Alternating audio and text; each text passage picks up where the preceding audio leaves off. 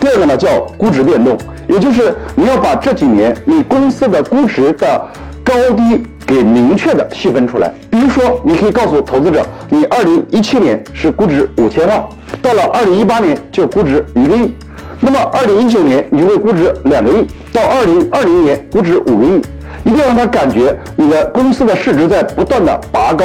原来没有机会进来，现在如果再不把握，未来市值会更高。第三个呢叫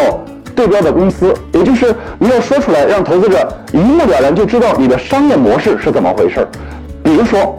滴滴当时在展示商业计划书的时候，它对标的就是优步。第四个呢叫退出计划，也就是说未来投资者能够如何退出。